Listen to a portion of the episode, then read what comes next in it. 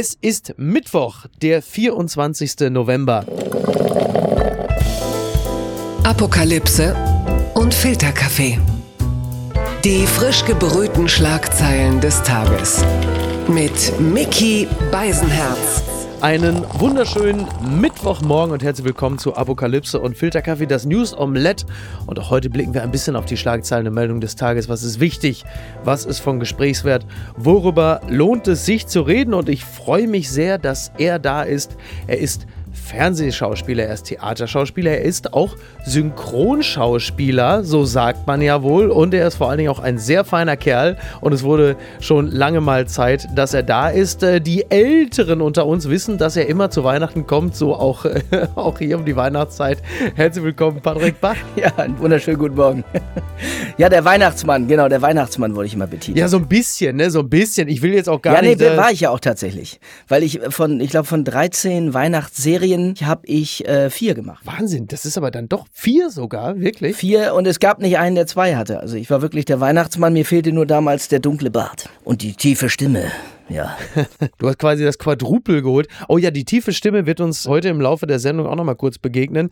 Vorweg, gestern vor 30 Jahren ist Klaus Kinski gestorben. Ja. Ein Mann, der sich äh, meines Erachtens selber dafür dankbar sein kann, dass er rechtzeitig verstorben ist, bevor er gecancelt wird. Der hätte es, glaube ich, wirklich drauf angelegt, ja, oder? Ich habe immer gedacht, vielleicht wäre es mal ganz lustig gewesen, einmal mit dem so kurz zu arbeiten. Aber nur ganz kurz, weißt du? Bevor er dich damit, oh, Sau, du Arschloch! Du. mich doch am Arsch! Oh, du, du. Doch, ne? Also ich habe auch gedacht, gedacht, äh, naja, den mal zu erleben, glaube ich, wäre ganz lustig gewesen. Aber ich gebe dir recht, der war schon irgendwie, die Lunte brannte ziemlich schnell bei dem Kollegen. Und äh, es gibt, glaube ich, auch keinen kein Moment, wo er nicht irgendwie am Ende wie so eine Rakete nach oben schießt. Ne? Ich glaube auch. Also ich habe auch äh, in diversen Büchern also Szenen äh, abseits der Kamera äh, von und über ihn gelesen, die wären äh, wirklich cancel-worthy, also von bis. Aber, aber, aber diese äh, Szene da, ich war das was Fitzgeraldo mit, mit Werner Herzog, der mir in seinem Österreich, nein, ja, dann musst du das fressen, ja. Das fand ich schon sehr abgefahren ein brüllender, äh, völlig äh, geisteskranker Klaus Kinski und ein Werner Herzog, der wie unser Teflon-Scholz, wie er immer genannt wird. An dem prallte immer alles ab und hat ja immer nur gesagt, ja, dem mochte die armen Ureinwohner hier, die Indigenen, die, die, die tun mir am meisten leid. Und Kinski war am Brüllen im Hintergrund, am Schreien. Ja, vor allen Dingen, die haben ja Werner Herzog noch angeboten, also wenn er möchte, können sie ihn auch einfach... Äh, Töten, ne? Ja. ja können sie auch einfach mitnehmen, wenn er möchte. Und der Herzog hat ja gesagt, nee, nee, lass mal, ich brauche den noch für den Film. ja, nee, das war schon ein sehr ausgefallener Schauspieler. Ich glaube, der ausgefallenste überhaupt, den wir, den wir hatten in Deutschland, würde ich mal so sagen. Das glaube ich allerdings auch. Ja, dann kommen wir mal zu anderen Ausfallerscheinungen. Die Schlagzeile des Tages.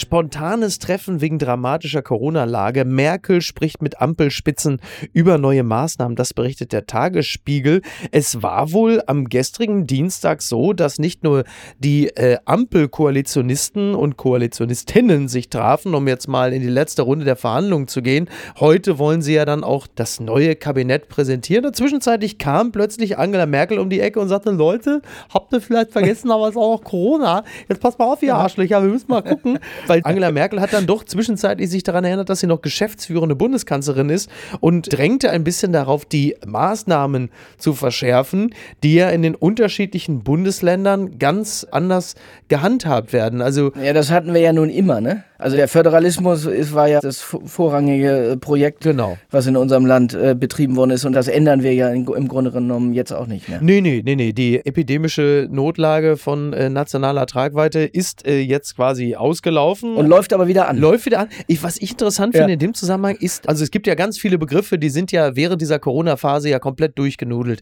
Begriffe wie Freiheit, Eigenverantwortung, Solidarität, Brennglas, Horror habe ich zuletzt wieder gehört, wo ich dachte, ach, das gibt es auch Brennglas, noch. Brennglas, ja, das, das, war im letzten Jahr. Dann mütend, okay. ich glaube, jetzt gibt es einen neuen Begriff, das ist gütend, geimpft und wütend. Das kommt jetzt als nächstes, okay. das ist jetzt der Sound des kommenden Quartals. Und welches Wort jetzt auch immer kommt, ist Instrumentenkasten. Das ist das ganz neue Wort. Ja, stimmt, die Werkzeuge, Ja. ne? Die Werkzeuge, äh, um die Impfgegner, die letzten noch wieder Exakt. reinzuholen bzw. auszuschließen, ja. Es gibt ja die Unworte des Jahres, die Jugendworte und das sind halt die Corona-Worte. Ja, wobei, wobei in dem Instrumentenkasten, das deutet ja immer an, dass da wahnsinnig viel drin ist. Ein Skalpell, eine feine Zange. Am Ende ist ja doch immer nur der Hammer. Ja, genau. Du weißt ja jetzt schon, das, was in Sachsen passiert, das, was in Bayern passiert, also den virologischen Schmuddelkindern äh, der 16 Bundesländer, wird ja demnächst dann auch vermutlich flächendeckend kommen. Also es lässt sich immer schlechter noch abwenden, das böse L-Wort, der Lockdown. Und dann wird es natürlich auch gesellschaftlich interessant, wenn 2G, 2G plus oder 3G, manche machen ja auch noch 3G, nicht mehr reichen wird, dann heißt es natürlich irgendwann, jetzt machen wir wieder dicht und dann sagen natürlich auch die vielen Geimpften, ja, aber Freunde, wofür haben wir denn uns hier artig an alles gehalten? Und dann werden die Schultern gezuckt und das heißt, sorry, aber mehr ist nicht drin. Naja, zu, zu Recht aber natürlich irgendwo auch. Ne? Also ich ähm, habe schon irgendwie vor Wochen gedacht, als die Politik immer und als die Justiz dann auch meinte, irgendwie, ja, wir werden nie wieder einen Lockdown, das verfassungsrechtlich gar nicht durchzusetzen. Habe immer gedacht, also wenn die Triage bei uns äh, Tagesprogramm wird, wenn die Leichen sich mal ganz Ja. böse gesagt vor den Krankenhäusern stapeln, dann wird keiner mehr sagen, äh, es gibt keinen Lockdown Ja. mehr. Also ich weiß gar nicht, wie man auf die Idee kommt, sowas zu sagen. Aber das ist halt immer, na gut, nun war auch Wahlkampf und man, der Bürger musste beruhigt werden, durfte nicht irgendwie nervös werden. Also wurde das natürlich immer munter vor sich hergesagt. Ne? Das ist, das ist ein guter Punkt, den du ansprichst. Äh, genau, es war Wahlkampf und wir erinnern uns, die Wahl war am 26. September. Zu dem Zeitpunkt war aber den Wissenschaftlern, Wissenschaftlerinnen natürlich schon klar, dass die Situation ernst wird. Aber die Politik hatte wenig Interesse daran, jetzt schon mal unangenehme Dinge zu verkünden. Und wenn wir ganz ehrlich zu uns selbst sind, die meisten Bürgerinnen und Bürger haben ihrerseits das Thema Corona natürlich ihrerseits auch beiseite geschoben. Trotzdem könnte man ja sagen, es ist ja vielleicht am Ende auch nicht die Verantwortung in erster Linie der Bürgerinnen und Bürger, das Thema zu antizipieren, sondern dafür wählt man ja dann auch PolitikerInnen, dass sie diese Situation antizipieren und vorausschauend planen und uns vielleicht auch manchmal geistig ein bisschen voraus sind. Ich weiß, das legt sehr viel in die Hände der politischen Kaste, aber könnte man ja meinen. Naja, zumal wir ja auch irgendwie eine Blaupause aus dem letzten Jahr haben. Ne? Also Ja. ist ja nicht so, dass wir wieder irgendwie im Blindflug sagen, mal gucken, was passiert und kommt das Virus nochmal richtig oder nicht oder geht es vielleicht doch weg.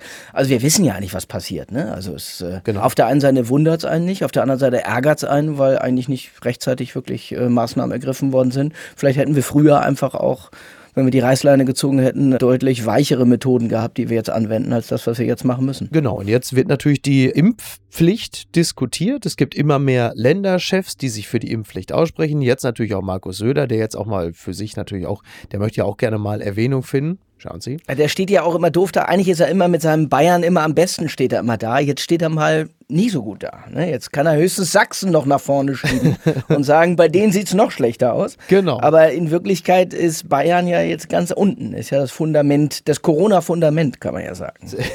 Ist jetzt, genau, genau, man rangelt gerade mit Sachsen um den tiefrotesten Ort Deutschlands.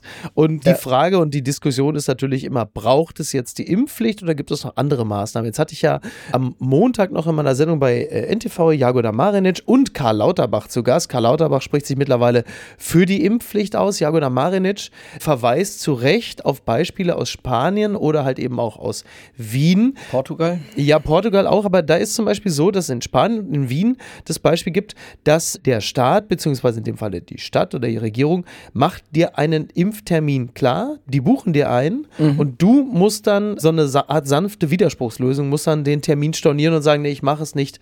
Ich glaube, du musst noch nicht mal den Grund angeben, aber du musst es stornieren. Das heißt, du hast einen Termin, der wird dir gebucht.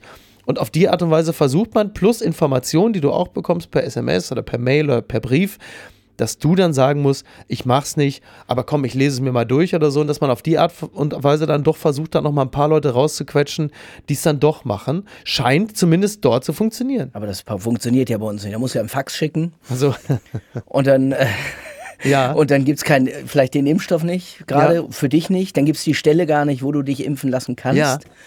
Und äh, wenn du dann dich selbst drum kümmerst, merkst du, es funktioniert auch nicht. Also ich glaube, das würde bei uns gar nicht funktionieren. Also. es ging ja diese Bilder rum von dieser endlos, zwei, ungefähr zwei Kilometer langen Schlange vor der Elbphilharmonie. Ich war genau an dem Tag dran. Wirklich. Wirklich? Es war zum Glück ein warmer Tag. Es war ein wirklich heißer Tag. Die rannten rum. Ich war im Impfzentrum in Hamburg Ja. und habe gestanden bis hinten zum Schanzenbahnhof. krass. Also hinten Schulterblatt, Ja. da ging die Schlange nachher Ja. hin. Und immer kamen irgendwelche Leute, als ich dann weiter vorne war, meinten, äh, das ist hier das Ende der Schlange. Nee, nee, sag ich, die müssen jetzt da hinten ja und dann müssen sie nochmal rum und dann geht's, oh nee, ne? Aber es ging trotzdem, muss ich sagen, also relativ schnell dafür, dass man eigentlich dachte, die Schlange geht also bis, bis, bis nach Bayern runter. Und ich musste auch sagen damals, ich fand das sehr professionell, wie die das aufgezogen haben. Ich fand das so interessant, weil diese Bilder jetzt da vor der Elbphilharmonie, da habe ich gedacht, naja gut, die Schlange ist einerseits sehr lang, andererseits, wenn du dann dran bist, dann sind auch die zwei Wochen verstrichen, die es noch brauchte, bis du endlich geimpft werden durftest. Also, ne? Ja, da, so kann man es auch sehen, definitiv. Ja, dann kannst du praktisch eigentlich hinten wieder anstellen und dir die zweite Impfung direkt noch hinterher holen für die Erstimpfer. Also einmal anstellen, warten, zack, wieder hinten anstellen, zweite rein. Hat mich überrascht. Insider, Lindner soll Finanzminister werden. Das wird so aktuell gerade durchgestochen und die Online hat es gerne aufgenommen. Die Koalitionsverhandlungen der Ampelparteien befinden sich auf der Zielgeraden.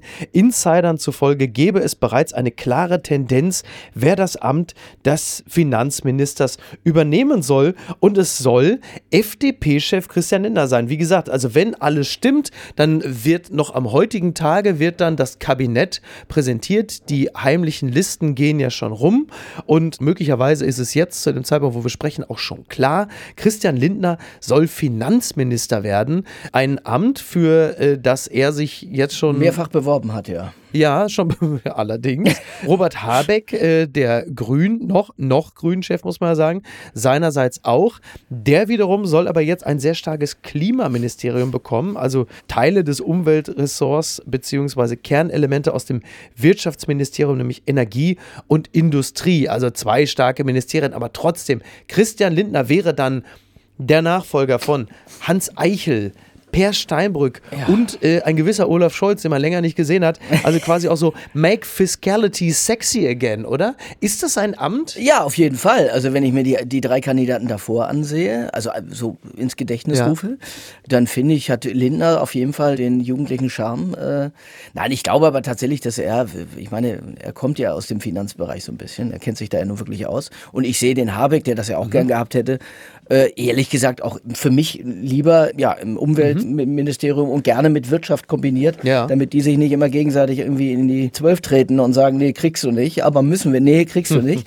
Dann kann der das zumindest beides Ja. alles regeln und dann lassen wir Lindner, auch wenn die FDP hinter den Grünen liegt, lasst den doch das Finanzministerium besorgen. Ja, wobei, da, genau, da, da hast du einen guten Punkt angesprochen, denn dass die FDP hinter den Grünen gelegen hat, mit ungefähr, sagen wir mal, drei Prozent, das macht sich ja äh, an den aktuellen Koalitionsverhandlungen und den Kabinettslisten, ja, das macht sich ja überhaupt nicht bemerkbar. Also man hat ja zwischenzeitlich das Gefühl, die FDP hat mit 70 Prozent die Wahl gewonnen. Vielleicht stellen sie ja noch den Kanzler. vielleicht, ja, vielleicht wird, weiß ich Das nicht, Volker Wissing noch oder? irgendwie Olaf Scholz ablösen oder so. Wolfgang Kubicki kommt plötzlich heute Morgen, sagen sie. Ja, oder? Leute, Ja, Kubicki wäre. Dann hätten wir aber was zu lachen beim Kanzler. Kommt, also, also der Spaßfaktor als Kanzler Kubicki wäre doch auf jeden Fall definitiv da. Ja, und in der Kneipe da irgendwo in Schleswig-Holstein hätten sie auch mal ein paar Wochen Ruhe vor ihm, ne? Das ist wirklich, das ist wirklich interessant. Also jetzt ist natürlich so, dass die Grünen sicherlich auch Interesse am Finanzministerium gehabt hätten, weil du natürlich äh, die berühmte Ordnungspolitik dort vom Kern aus steuern kannst, ne? Du kannst natürlich CO2-Steuer, alles das, ne? Die, mein Gott, was wäre da alles möglich gewesen, ne? Die, Na gut, aber wenn das Wirtschaftsministerium mit, damit so mit reinkommt, wenn das so eine Art Superministerium wird, dann ähm, hat man die Möglichkeiten, das da ja auch irgendwie mit, mit reinzubringen, denke ich. Interessant ist es trotzdem, weil das Amt des Finanzministers, wenn wir uns mal die Wahlplakate der FDP von diesem Jahr, von vor vier Jahren in, ins Gedächtnis rufen, dann ist natürlich das Amt des Finanzministers ein sehr unglamouröses. Da gibt es wenig Gelegenheiten zu glänzen, sich zu inszenieren. Das ist schon wirklich also ich meine, klar, ne, Politik ist generell harte Arbeit, aber das, was Christian Lindner da zum Beispiel auf seinen Wahlplakaten inszeniert hat, da in irgendwelchen Schwarz-Weiß-Bildern, wie er da nachts noch über den Akten hängt, das haben ihm ja nur wirklich die wenigsten abgenommen, es sei denn, der Aktenberg liegt irgendwo in Borchardt. Das ist schon interessant, dass er sich freiwillig für dieses Amt, dieses doch sehr schmucklose, gleichsam sehr arbeitsreiche Amt entscheidet. Da muss er ja irgendwie gewisse Vorstellungen haben, von denen wir Laien gar keine Ahnung haben. Er weiß es vermutlich wieder einmal besser. Ja, also, also ich hatte das Gefühl, dass er das die ganze Zeit aber auch haben wollte und äh, dass ihm die Finanzen vielleicht am meisten liegen. Und ich finde es auch gar nicht schlecht, wenn mal die Leute irgendwie auch ein Ministerium übernehmen, wovon man das Gefühl hat, sie haben vielleicht auch Ahnung, weil wir haben ja nur den einen oder anderen Minister, der irgendwo reingerutscht ist, Ja. wo man dann dachte so, mm, ne, wenn so eine Kram Karrenbauer auf einmal da in Uniform irgendwo in Afghanistan steht, guckt man schon erstmal ein bisschen komisch. Ja. Und ähm, ich finde so ein bisschen Kompetenz, auch wenn viel Support äh, nebenbei da ist, finde ich in der Politik mal ganz, ganz schön eigentlich. Und da bringst du mich zu einem guten Punkt, denn jetzt geht es ums Gesundheitsministerium, also das sozialdemokratische Ministerium überhaupt. Und da hat äh, auch liebe Grüße an Markus Feldenkirchen an dieser Stelle, der dazu auch nochmal was geschrieben hat. Denn offenkundig ist es so, dass niemand das Gesundheitsministerium haben will.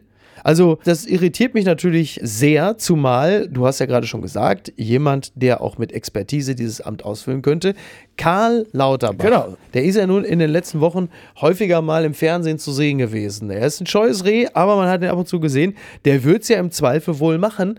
Und jetzt soll es aber angeblich die FDP bekommen. Und die FDP ist ja nun, also was den Gesundheitsschutz angeht, in den letzten Wochen mit ihrem Freiheitskurs, ähm, da gibt es ja noch nicht wenige, die gesagt haben, die waren jetzt, was die Pandemiebekämpfung angeht, jetzt nicht so wahnsinnig hilfreich. So, hat sich die Kneipe von Kubicki durchgesetzt und gesagt, wir haben einstimmig votiert, es muss einer von uns machen? Ich weiß gar nicht, welche Ministerien sonst, wo die FDP noch beackern würde am liebsten. Ähm, aber ich sehe natürlich Karl Lauterbach definitiv auch am ehesten überhaupt in diesem Ministerium. Und frage mich natürlich auch, warum äh, kriegen Sie das nicht hin? Warum äh, setzen Sie den guten Mann nicht einfach da rein? Weil der hat wirklich Ahnung. Und am Anfang dachte ich auch erst, uh, inzwischen mag ich ihn, äh, sehe ich ihn sehr gerne, finde ihn sehr amüsant. Ja. Ähm, bei Lanz hat er neulich sich ein bisschen durchgestottert, aber gut, da hat Lanz ihn auch ordentlich sich zur Brust genommen. Ja. Nee, aber nichtsdestotrotz äh, ist mir auch völlig fern, warum äh, man jetzt versucht, noch das Gesundheitsministerium zu bekommen. Ich denke mal, äh, beim Finanzministerium sind sie gut aufgehoben, aber da sehe ich auch definitiv nicht die FDP. Tja. Mal gucken. Karl Lauterbach, wir haben ihn einfach über ganz viele Wellen kennen und lieben gelernt. Sagen wir es mal von der Seite, er kriegt jetzt womöglich nicht das Gesundheitsministerium, aber spätestens zur achten oder neunten Welle, da könnte es dann doch noch was werden. Und das bleiben. Da wollen wir nicht hin. Da wollen wir nicht hin. Nein, Nein, bitte da wollen wir nicht. nicht Nein, lass uns. Ich würde gerne mit der vierten abschließen. Na, herzlichen Glückwunsch. Das sag mal Jens Spahn. Sowas kann man sich nicht ausdenken. Anklage gegen falschen Arzt. Theologe soll Menschen gegen Covid-19 geimpft haben. Das berichtet der Spiegel. Es geht um gefährliche Körperverletzung, Urkundenfälschung und Betrug. Die Staatsanwaltschaft Traunstein klagt einen 50-Jährigen an, der sich als Mediziner ausgegeben haben soll. Er ist Theologe, er soll sich als Arzt ausgegeben und in zwei Corona-Impfzentren in Oberbayern gearbeitet haben. Ja, ich sag mal so, der Mann könnte sofort als Trainer bei Werder Bremen anfangen. äh, ich weiß auch nicht, ob er mit Weihwasser gespritzt hat. Es gab wohl zumindest keine weiteren medizinischen Probleme. Das wäre meine Frage. Hat er denn anständig geimpft? Offensichtlich hat er äh, das ganz gut gemacht. Vielleicht wäre das ein neues Konzept, äh, wirklich die Impfung an den Mann zu bringen, wenn wir nicht genügend Leute haben, die das machen. Übrigens muss man ja sagen, im Zusammenhang äh, mit einem Theologen, da bekommt der Begriff Kreuzimpfung auch gleich eine ganz andere Bedeutung. Ja, sehr moderner. Ja. äh, heute, in der heutigen Zeit. Naja, ich weiß es ja nicht. Wie ist das in anderen Ländern? Ich könnte mir vorstellen, in Russland impfen vielleicht auch die Tankwarte oder so. Ja. Also äh, vielleicht ist das in anderen Ländern ganz normal. Da würden die sagen, Mensch, toll, hier so ein Theologe, Arzt ist egal, Hauptsache der Impfstoff ist da. Du, da gibt es wirklich, also besser ein Theologe als äh, irgendwie die homöopathische Praxis. Also von daher. Ja, genau. Spätestens, wenn sie Globuli spritzen und es nicht liquid ist, das Ding, äh, dann weißt du, dass du das Falsche bekommen hast. Twitter, 280 Zeichen Wahnsinn. Luisa Dellert, die Influencerin, beziehungsweise möchte ich ja schon sagen, Sinfluencerin und Aktivistin, hatte etwas geschrieben, was nochmal Bezug nahm auf einen Auftritt in einer Sendung. Sie schreibt, äh, ich sag's hier nochmal, mir ist's lieber, wenn junge Menschen in der Schule lernen, wie sie ihre Steuererklärung machen und wie sie Fake News erkennen, als zum Beispiel den Satz des Pythagoras auswendig zu lernen. Und ja gut, also äh, Küsschen, Küsschen an meine Fans, ich habe euch auch lieb, weil sie hatte das äh, schon mal in einer Sendung gesagt und das gab dann natürlich schon mal heftigen Gegenwind. Jetzt hat sie es dann nochmal wiederholt. Jetzt ist es natürlich einfach, ja, sich äh, darüber zu mokieren und zu sagen, ja, das ist ja wieder typisch der Bildungshass in Deutschland, der Satz des Pythagoras und gegen Mathematik und diese Dinge gegeneinander auszuspielen. Soll jetzt die Wissenschaft abgestellt werden und sollen wir jetzt alle nur noch Selfies lernen?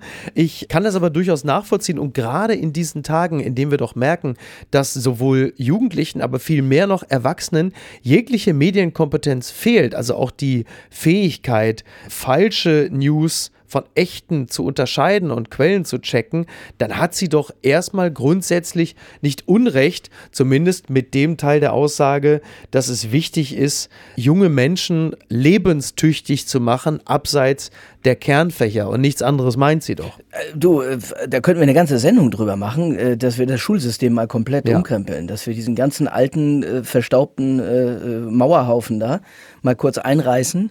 Weil ich habe ja nun ja. zwei Kinder, meine Tochter ist jetzt 16 und ich weiß gar nicht, was die alles beide lernen, was die später überhaupt nicht ja. brauchen, statt mal das zu fördern im Leben und das, wie du ganz richtig sagst, das vielleicht äh, mit ins, ins Schulthemenprogramm aufzunehmen, was am Ende heißt, durchs Leben genau. zu kommen. Ne? Und da bin ich komplett bei dir.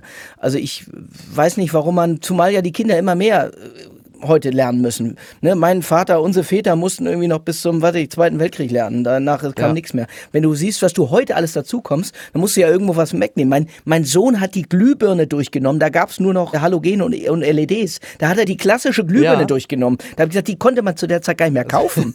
so, habe ich gesagt, was, was lernt der denn diese scheiß ja. Glühbirne, die er nicht mal mehr kaufen kann? Die wird er nie in seinem Leben irgendwo rein. Nein, musste alles durchgenommen worden, weil im Physikunterricht stand drauf, ja, hier Glühbirne, Glühfaden. Ne? So, also da ist, da ist ganz viel im Argen und ich glaube, dass wir da unheimlich viel umbauen, aber das, ist wie mit dem Klima, das ist wie mit so vielen Themen äh, und Bereichen in unserem Land. Wir sind ein bisschen behäbig, ne? Wir sind ein bisschen behäbig. Ja, ja, das ist so ein bisschen, wir könnten mal auf die Überholspur gehen, aber also beim Tempo 130 sind sie gescheitert, aber die Autos dürfen noch schnell fahren, aber wenn es um andere Dinge geht, sind wir leider ein bisschen Das soll natürlich nicht bedeuten, dass man den Satz des Pythagoras in der Schule nicht trotzdem Nein. lernen kann, ne? Aber zum Beispiel Vektorrechnung oder sowas, ja? Also bitte. Ja, weiß ich nicht, Algebra, was auch immer. Also man kann doch auch sagen, wenn Kinder für sich entscheiden, oh, ich bin in Mathematik, in Naturwissenschaften, habe ich ein wahnsinniges Talent, dann kann man doch sagen, okay, dann gehst du in die Richtung. Ja. Und wenn der kleine Michael sagt, Mensch, ich bin aber unheimlich gut im Handwerkern und ich kann mit, mit dem Hammer und mit der Säge umgehen, dann lass den doch mal das machen, bevor der irgendwie erstmal 20 Jahre was tun muss, was er gar nicht will, um ihm dann zu sagen, jetzt kannst du mal probieren, ob du Handwerker wirst oder nicht.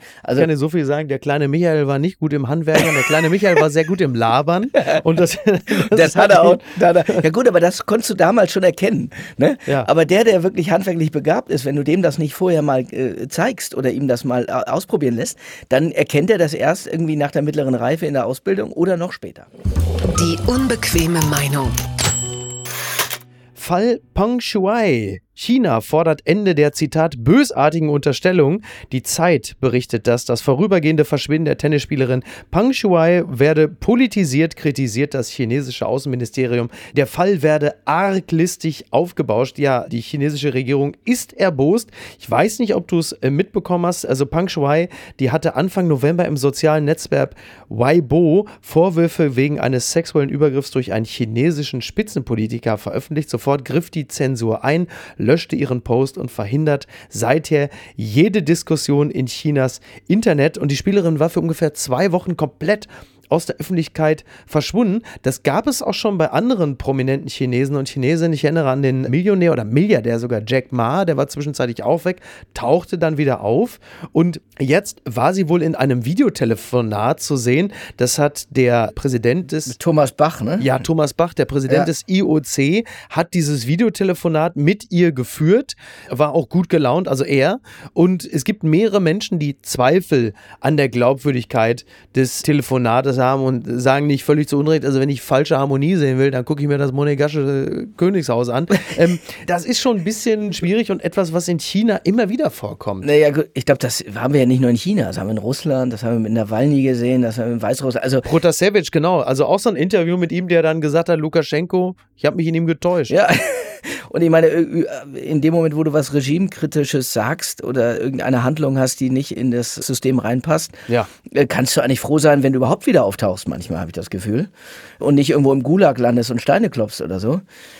Und da fand ich den Thomas Bach auch also eine lächerliche Person, die da sitzt und dann auch noch glaubt, dass diese Frau da, die er auf dem Monitor sieht, ja, ja dass das ja alles super ist, weil die ja lächelt und ihre Stofftiere im Hintergrund hat irgendwie und, und das auch alles noch glaubt in der heutigen Zeit. Das ist ja, ehrlich gesagt sehr traurig, aber ich glaube, da sind wir wieder beim IOC, bei der FIFA, da haben wir so ein paar Verbände, Ja, ja. wo ich finde, ich Glaubwürdigkeit ganz vorne auf der Karte draufsteht. Und wo wir ja alle wissen, das sind ehrenhafte Menschen, die nur was Gutes wollen. Ne? Das ist richtig. Also Thomas Bach ist ja so eine Figur, da sagt ja wahrscheinlich selbst FIFA, Gianni Infantino, na, so ganz sauber ist er nicht. Und demnächst sind halt eben die Olympischen Winterspiele vom 4. bis zum 20. Februar in Peking. Und da möchte man natürlich nach Möglichkeit den Laden sauber halten. Also man muss ja Geld verdienen. So, bitte, die müssen ja auch. Äh, Muss ja, auch, muss ja ein bisschen was Ja. abbekommen. Da kann er ja jetzt nicht gegen China wettern, das geht ja nicht. Ne? Also da muss man schon irgendwie die Stange oben halten. Ja? Das Mädel angucken, sagen, Mensch, prima, Ja. dass es dir gut geht.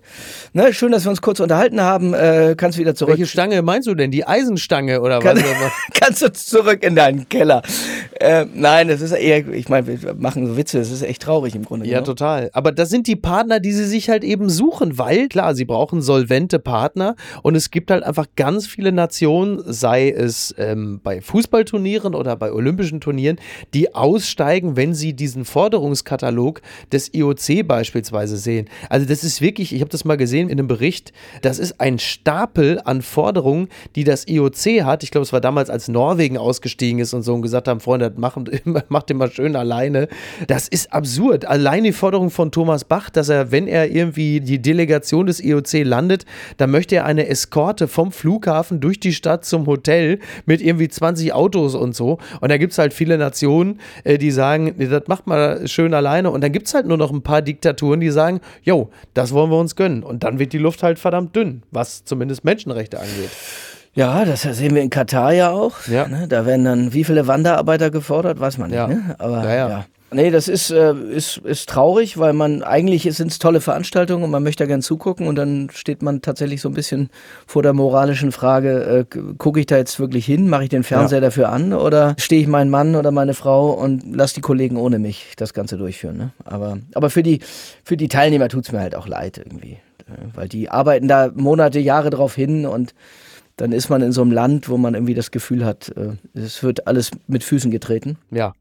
Aber das wird sich, glaube ich, nicht so wirklich ändern, wie du schon sagst. Oh, ich dachte, du wärst längst tot.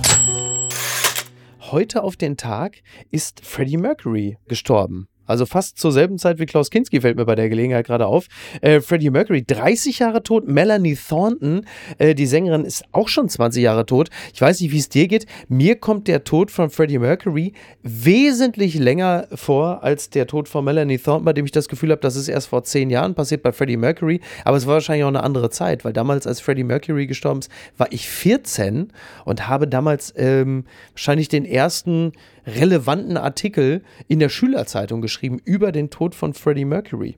So. Ja, wobei ähm, äh, Melanie Thornton ist ja, glaube ich, einer der wenigen, natürlich auch Those Who Died Young, muss man ja sagen. Ne? Wie alt war sie? Ich glaube, knapp über 30 oder irgendwas äh, um um. Ja, irgendwie so, ne? Ja. Und die ist ja mal nicht an Drogen oder Heroin, ich weiß nicht, Alkoholsucht oder sonstiges gestorben, sondern ist, glaube ich, beim Flugzeugabsturz. Ganz äh, tragisch, ne? Ja. Nein, aber waren beides. Also ich fand, die hatte eine, eine wundervolle Stimme und ähm, hatte ganz tolle äh, Balladen. Queen war nie so ganz meins, aber man Ja. muss mal ganz klar sagen, also da können wir, sind landen wir bei Kinski nur in anderer Form. äh, eine absolute äh, Lichtgestalt in seiner ganzen Art und Weise. Drei Oktaven gesungen, natürlich ein, ein unfassbarer Ja. Sänger. Äh, mit einem sehr ausgefallenen Leben, aber das ist bei Musikern ja nicht so. Äh, Ich finde, ja, das gehört auch ein bisschen, gehört auch ein bisschen dazu, ne? Man hat zumindest. gehört ein bisschen dazu. Absolut, wo du gerade bei, bei Kinski bist und Freddie Mercury, nur bei, bei Freddie Mercurys exaltiertem Leben ist zumindest irgendwie nie es ruchbar geworden, dass andere darunter hätten zu leiden gehabt. Das sei an der Stelle Nee. noch angemerkt. Was bei Freddie Mercury mir, also abseits der Musik und des Schillerns dieser Figur immer durch den Kopf geht, ist, dass das Thema AIDS damals halt einfach und, und HIV plötzlich so extrem war. Ich erinnere mich, das muss 1986 oder 85 gewesen sein. Rock Hudson war der erste prominente. Genau, Rock Hudson und Freddie Mercury waren die beiden ersten, die es wirklich auch publik gemacht haben und, Genau. und, und sich sozusagen als Schwule bekannt haben und dann eben auch gesagt haben, dass sie an AIDS erkrankt Ja. sind. Ja. Ja, übrigens, äh, weil du es gerade gesagt hast, ist wahrscheinlich gar nicht aufgefallen, aber was für ein absurder Begriff finde ich immer noch bekennender Schwuler ist so eine, eine absurde, gängige Formulierung, Ja, ja. weil es immer so impliziert, man müsste sich jetzt irgendwie zu irgendwas bekennen. Also man kennt es ja sonst noch vom Bekennerschreiben und das ist so, die deutsche Sprache hat noch so manch seltsame Formulierung, finde ich, wo man so denkt, so, wenn man so kurz drüber nachdenkt. Also damals sagte man, sie haben sich dazu bekannt. Ne? Also genau, im Kontext der Zeit, du hast völlig recht. Das gibt's doch gar nicht. Wir bleiben irgendwie in Memory Lane. Volker Lechtenbrink ist tot. Das berichtet nicht nur der NDR. Mit 77 Jahren ist er an den Folgen einer schweren Erkrankung verstorben. Der Schauspieler, Sänger und Regisseur. Und das hat mich sehr traurig gemacht. Ich habe den am Rande einer Sendung mal kennengelernt und fühlte mich eigentlich nur in dem bestätigt, wie ich ihn vorher schon wahrgenommen hatte, nämlich als wahnsinnig humorvollen, eleganten und selbstironischen Typen, den ich äh, eigentlich kennengelernt hatte, weil er damals in jeder zweiten Derek-Folge tot hinterm Sofa lag in irgendeiner teuren Münchner Grünwalder Villa und habe dann erst im Laufe der Jahre verstanden, was für ein toller Künstler es gewesen ist. Ich weiß gar nicht, hattest du jemals mit ihm beruflich zu tun oder so? Nee, ich habe mit ihm tatsächlich nie gearbeitet, aber er war natürlich die rauchige, sonore Baritonstimme. Äh, Hamburg war ja auch ein, ein, Hamburger Kind, zumindest in Teilen. Ja. Und ja, also das, was ich mitbekommen habe, eben ein ganz, ganz toller Mann, der wahnsinnig viele Talente hatte, der ja auch alles ja. gemacht hat. Er hat für Peter Maffay Texte geschrieben, er hat Theater gespielt, er war Intendant, er war Komiker, er hat Rollen gespielt, äh, war mit 14 da seine erste Rolle bei Bernhard Wicki. Äh, ja, die Brücke. Die genau. Brücke.